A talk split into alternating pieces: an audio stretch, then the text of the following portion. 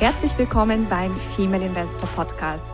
Mein Name ist Jana Lezar und ich begleite Frauen auf ihrem Weg zum sicheren Investieren, um ein selbstbestimmtes und freies Leben aufzubauen.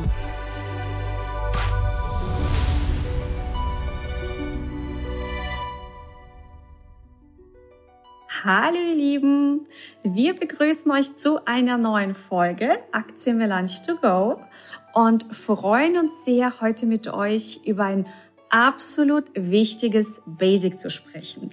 Hallo liebe Susanna, du verrätst uns gleich, über was wir sprechen. Genau, hallo liebe Jana, danke, dass du mich wieder bei dir hast. Und zwar unser Thema ist heute, was ist eine Aktie und was ist die Börse und wofür brauchen wir sie eigentlich? Richtig ganz, ganz viele Frauen, die noch am Anfang stehen, stellen uns die Frage, was ist diese Aktie? Wer braucht das? Was habe ich davon? Ist das nicht riskant? Es haben doch schon so viele Menschen Geld an der Börse verloren. Und äh, deswegen wollten wir direkt zu Beginn von diesem Podcast wirklich so diese Basic-Folge aufnehmen und mit euch darüber sprechen, dass das was ganz Schönes ist oder sein kann und vor allem auch was ganz, ganz Einfaches. Mhm. Also, was ist eine Aktie? Oh, die Spannung steigt. also, wirklich total banal. Ähm, es ist einfach nur eine Unternehmensbeteiligung. Das heißt, wenn wir uns Aktien anschauen, wenn wir uns mit Aktien beschäftigen, dann beschäftigen wir uns immer mit Businesses, mit Unternehmen. Das heißt, also eine Aktie ist nicht einfach nur irgendwas super Abstraktes, sondern es macht sehr wohl einen großen Unterschied, in welche Aktien du dein Geld investierst. Es gibt nämlich gute Aktien, also gute Unternehmen, und es gibt riskante Aktien oder riskante Unternehmen. Und es ist eben sehr wichtig, dass du als Investorin erkennst, äh, ja, ist es denn ein gutes Unternehmen, ein wachsendes Unternehmen oder ist das ein Unternehmen, das vielleicht, ja, insolvenzgefährdet ist? Auch solche Unternehmen gibt es an der Börse.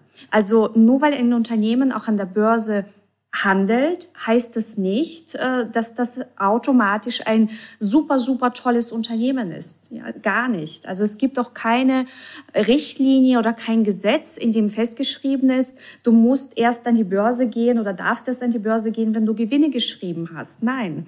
Also es gibt auch sehr viele Unternehmen, die an die Börse gehen und die produzieren oder wirtschaften jahrelang noch keine Gewinne. Und ja, also das heißt, das Erste, was wir gelernt haben, es sind einfach nur Businesses. Das heißt, blenden wir jetzt mal die Börse komplett aus. Die gibt's nicht, mhm. ja. Und ähm, stell dir vor, du hast viel Geld, was weiß ich, geerbt, gespart, auf welchem Wege auch immer dieses Geld zu dir gekommen ist, aber auf jeden Fall du hast Geld. Mhm. Und jetzt stehst du vor der Aufgabe, dieses Geld zu vermehren, weil wenn es ja nur auf dem Bankkonto liegt, äh, naja, dadurch vermehrt es sich ja nicht. Mhm. Es arbeitet nicht für dich. Es liegt auf der faulen Haut. Mhm. Und das möchtest du nicht. Nein, das möchten wir nicht. das möchten wir nicht. Wir möchten, dass das Geld für uns arbeitet, dass genau. es sich vermehrt.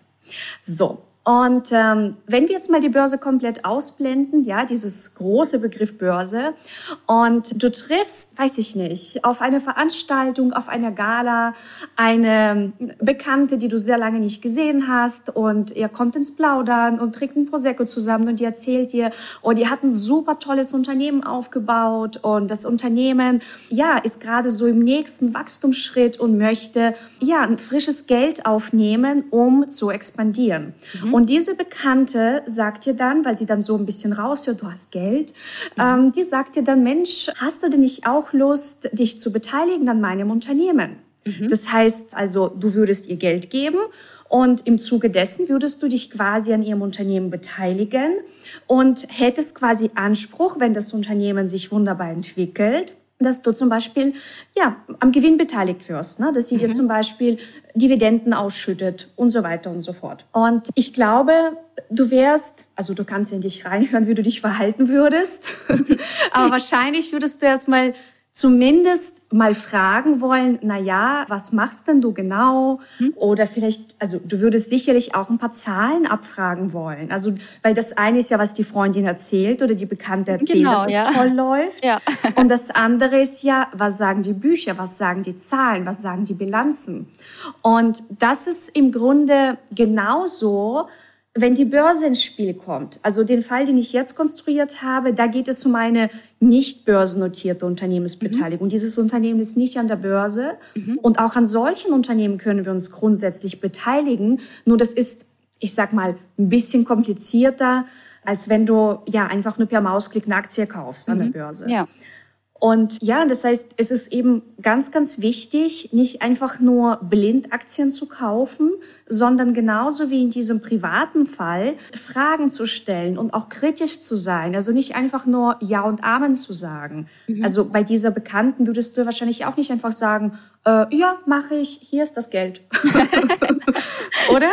Nein, natürlich nicht. Ja, da würde ich ja auch wissen wollen, was sie macht und was sie da, wie sie das herstellt, wie sind ihre Zahlen oder was hat sie vor, was sind ihre Strategien. Natürlich will ich auch da wissen, was dahinter steckt und, und ob das überhaupt zu mir passt, weil vielleicht hat sie ein Unternehmen, das ich gut finde, vielleicht nicht. Ich meine, es ist schön, dass, dass sie mich gerne als Investorin hätte, aber das muss ja auf einer gegenseitigen Liebe basieren. Richtig. Oder wer kauft überhaupt das Produkt? Wer sind die Kunden und Kundinnen? Genau. Und ähm, du hast auch was ganz Wichtiges erwähnt. Also du musst es irgendwie verstehen und es muss zu dir passen. Und genauso dürfen wir uns bei börsennotierten Unternehmensbeteiligungen, sprich Aktien, verhalten. Das heißt, jetzt drängt sich auch die Frage auf, was ist denn überhaupt diese Börse? Genau, ja. und die Börse ist auch wieder was super Banales. Es ist ein Marktplatz. Und an diesem Marktplatz kannst du bestimmte Dinge kaufen. Amazon ist auch nur ein Marktplatz, kennt jeder. Und wir wissen alle, was wir so auf Amazon bekommen können. Und eben die Börse ist wie eine Art Amazon für bestimmte Dinge, die es eben nur dort zu kaufen gibt. Das heißt, das können Aktien sein, aber nicht nur. Mhm. Man kann an der Börse auch Anleihen kaufen, man kann Währungen handeln. Es gibt Rohstoffe, Edelmetalle, du kannst ETFs, Indizes handeln, du kannst, ähm, es gibt auch die sogenannte Terminbörse. Ja, das mhm. würde jetzt schon ein bisschen zu weit führen, das ist für Fortgeschrittene, das erklären wir später noch. Also Fakt ist, Börse heißt nicht nur, dass man da Aktien kaufen kann, aber ein großer Aspekt, eine große Ware sozusagen, die wir da äh, mit einem ja, Mausklick bestellen können, mhm. ist die Aktie. Und zwar eben von verschiedenen Unternehmen. Und wir dürfen eben selbst entscheiden, welche Unternehmen passen zu uns, welche Unternehmen sind wir in der Lage zu verstehen und welche Unternehmen haben gute Zahlen, gute Wachstumsaussichten. Also wo haben wir eine große Sicherheit, eine mhm. große Gewissheit, dass diese Unternehmen uns vermögender machen. Ja.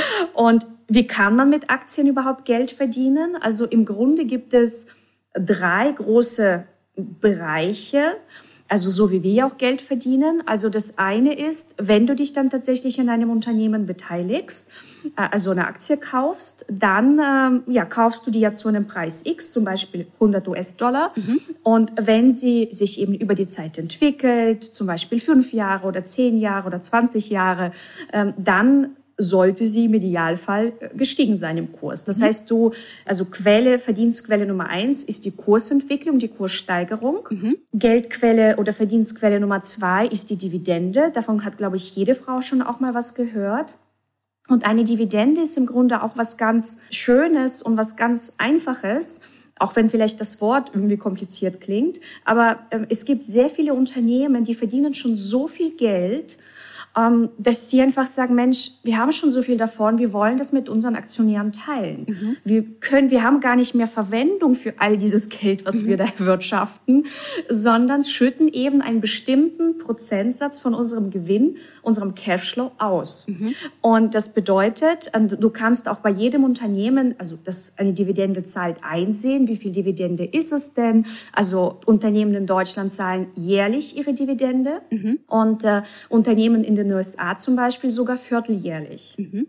Es gibt sogar Unternehmen, es sind vor allem sogenannte REITs, die auch äh, monatlich auszahlen, also auch sowas ja. gibt es. Okay. Aber das heißt, das ist wie so ein Cashflow, der einfach automatisch, nur weil du im Besitz dieser Aktie bist, kommt dieser Cashflow auf dein Konto automatisch. Dafür musst du gar nichts machen. Mhm. Du musst eben vorab nur diese guten Aktien aussuchen, die ins Portfolio legen und dann erfreust du dich an den Dividenden. Okay. Also. Das klingt doch nett.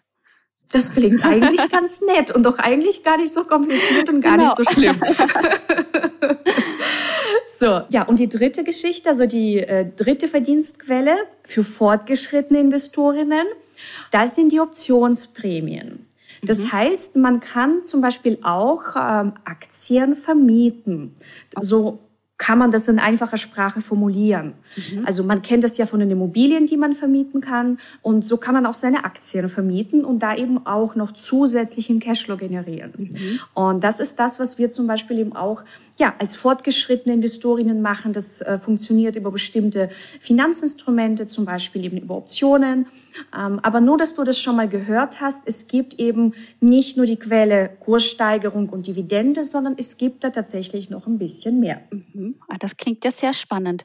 Und wie ist das jetzt eigentlich? Ich kann ja nicht direkt zu einer Börse hingehen und sagen, ach, ich hätte jetzt da gern 50 Apple-Aktien. Da, da, oder kann, kann, könnte ich das überhaupt machen? So als ich, als Susanna, gehe zur Börse und sage, bitte hier, ich möchte jetzt 50 Apple-Aktien kaufen, wo überweise ich das Geld hin? Also, das funktioniert so, ähm, um quasi diese Aktien tatsächlich in unseren Besitz zu nehmen, ähm, dürfen wir eine Art Zwischenkonto einrichten. Also das ist, das nennt man ein Brokerkonto oder äh, Depot. Also das hat ganz, ganz viele Synonyme, wie man das mhm. nennen kann. Aber ähm, es ist quasi so, du hast ja jetzt ein ganz normales Bankkonto, da liegt dein Geld drauf, mhm, ja? Genau. So, du könntest jetzt nicht einfach so von diesem Bankkonto Aktien kaufen, sondern du brauchst eine Art Spezialkonto, mit dem, also das nur dafür da ist, Wertpapiere zu kaufen, zum mhm. Beispiel Aktien. Okay. Das bedeutet, du müsstest noch ein zusätzliches Konto eröffnen. Mhm. Und da gibt's ganz, ganz, ganz, ganz viele Möglichkeiten. Also im Grunde einfach Depot. Mhm. Viele haben schon mal davon gehört, dass es zum Beispiel bei der Comdirect so ein Depot gibt oder bei den DIBA. Ja. Oder wo auch immer. Also da gibt's ganz, ganz viele Möglichkeiten. Das heißt, du eröffnest dort eine Art Spezialkonto, also dieses Depot. Mhm. Das ist ein Aufwand wie bei einer ganz normalen Kontoeröffnung. Ja. Am Ende die fragen dich, wie heißt du, wo wohnst du, wie viel Geld willst du einzahlen, das war's. Ja, ja das ist nicht kompliziert. Dann, äh, und dann natürlich dieser Video-Ident, Post-Ident, äh, solche Geschichten, dass sie auch wirklich wissen, das bist du, das ja, genau. bist du Susanna. Mhm. Und dann wird das Konto eröffnet und dann kannst du Geld von deinem privaten Bankkonto überweisen mhm. auf dieses Spezialdepotkonto. Ja. Und von diesem Spezialdepotkonto kannst du, das musst du dir dann wirklich vorstellen, wie äh, wie, wie Amazon oder Otto beim Otto bestellen, ne, beim mhm. Otto-Händler beim Otto-Versand, dass du dann quasi einfach wissen musst, okay, was möchtest du denn jetzt eigentlich bestellen? Ja. Das heißt, du hast, brauchst so eine Art Bestellnummer mhm. und jede Aktie hat auch eine Art Spezialnummer, eine ISIN, eine Wertpapierkennnummer, mhm. einen Ticker. Also auch da gibt's verschiedene äh, wie so äh, Spezialnummern und Codes, mhm. wie man ein, jede Aktie ganz eindeutig äh, feststellen kann. Und dann musst du diese Nummer dort eintippen und sagen, okay, ich möchte jetzt bitte eben 50 Stück von Apple kaufen, dann siehst du, wie viel kostet Apple eben an dem Tag und dann ist es 50 mal dieser Kurs und so viel Kapital muss dann auch entsprechend auf deinem Konto vorhanden sein, mhm. damit du das kaufen kannst. So, und dann schickst du das ab und dann ist das im Grunde ja in Sekundenschnelle bei dir äh, in deinem Konto gebucht und liegt da. oh, oh, das ist ja, das ist ja alles sehr, sehr flott und knackig das ist flott und knackig. Also im Grunde ist es, und vor allem, wenn du die Arbeit, die musst du dir einmal machen. Das ist einmal, einmal aufgesetzt und das war's. Also ja. ich meine, wenn wir jetzt wirklich überlegen, wie lange dauert es, ein Konto zu öffnen, das ist so schnell gemacht. Ja.